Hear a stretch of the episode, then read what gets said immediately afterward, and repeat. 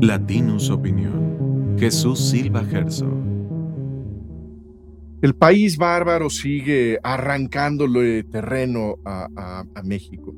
Las escenas de violencia se reproducen por todas partes, las vemos en el norte, en el Bajío, en, el sureste. Y ahora que recordamos la, espantosa atrocidad de, Ayotzinapa, lo que estamos viendo eh, son hechos que confirman que siguen vigentes las condiciones que permiten el rapto, la desaparición de nuestros jóvenes. El, domingo pasado fueron secuestrados siete jóvenes en Zacatecas y más que jóvenes son en realidad niños que son raptados por el crimen organizado y de los que nada se sabe desde hace varios días. Eh, son menores que tienen 14 años, son casi niños y ya están bajo el poder de los criminales, es decir, están viviendo en un país que no los cuida, bajo autoridades que no los protegen. En este mosaico de la, de la barbarie mexicana aparece de nuevo Monterrey. En la zona conurbada de la, de la capital del estado se descubren restos humanos en, en bolsas de basura y, y lo que esto nos transmite es que nuestro país se mata por exhibir que se puede matar. Y en Chiapas eh, desfila una larga caravana de camionetas y de hombres armados haciendo una entrada triunfal que es teatralmente festejada por los eh, eh, pobladores. En este territorio que está siendo desbordado por, por migrantes, los cárteles se disputan la zona imponiendo su intimidación.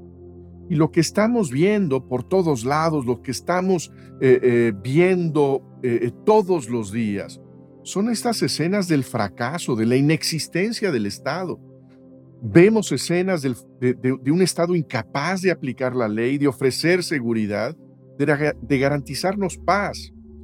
Y a la atrocidad de los violentos hay que sumarle la ceguera voluntaria de las autoridades que deciden no ver estas afrentas de los criminales que están imponiéndonos su selva.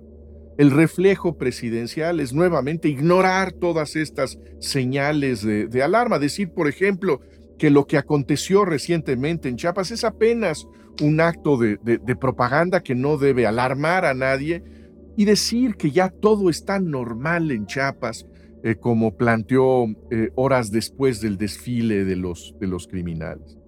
Y por supuesto, este discurso insiste en que no hay nada en la estrategia de seguridad que merezca algún ajuste. No hay que suspender, por lo tanto, esta política eh, de los abrazos. Vale la pena considerar un estudio que se hizo público recientemente, un estudio en donde participó el especialista Alejandro Ope, un hombre tristemente desaparecido hace unos, unos pocos meses.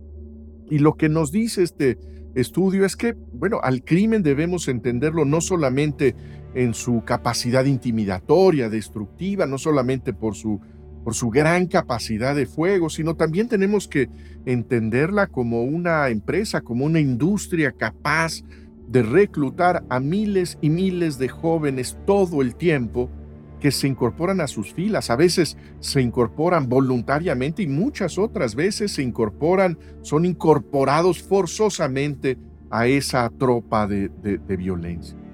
El crimen eh, puede ofrecerles un, un ingreso, un ingreso que ya se sabe que anticipan estos muchachos que será por poco tiempo porque no hay mucha vida dentro de las organizaciones criminales.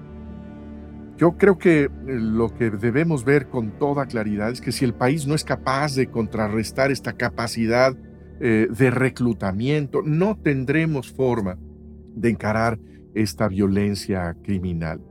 Eh, sin lugar a dudas, este es el reto, es el reto nacional, es el reto de esta y las siguientes generaciones. No es un reto eh, de este gobierno, no es un reto simplemente de la presidenta eh, que gane las elecciones o del partido político que gane el 2024, es un reto nacional al que deben dársele respuestas serias, no esta frivolidad de pensar que la política se construye a partir de lemas tan elementales como abrazos no balazos.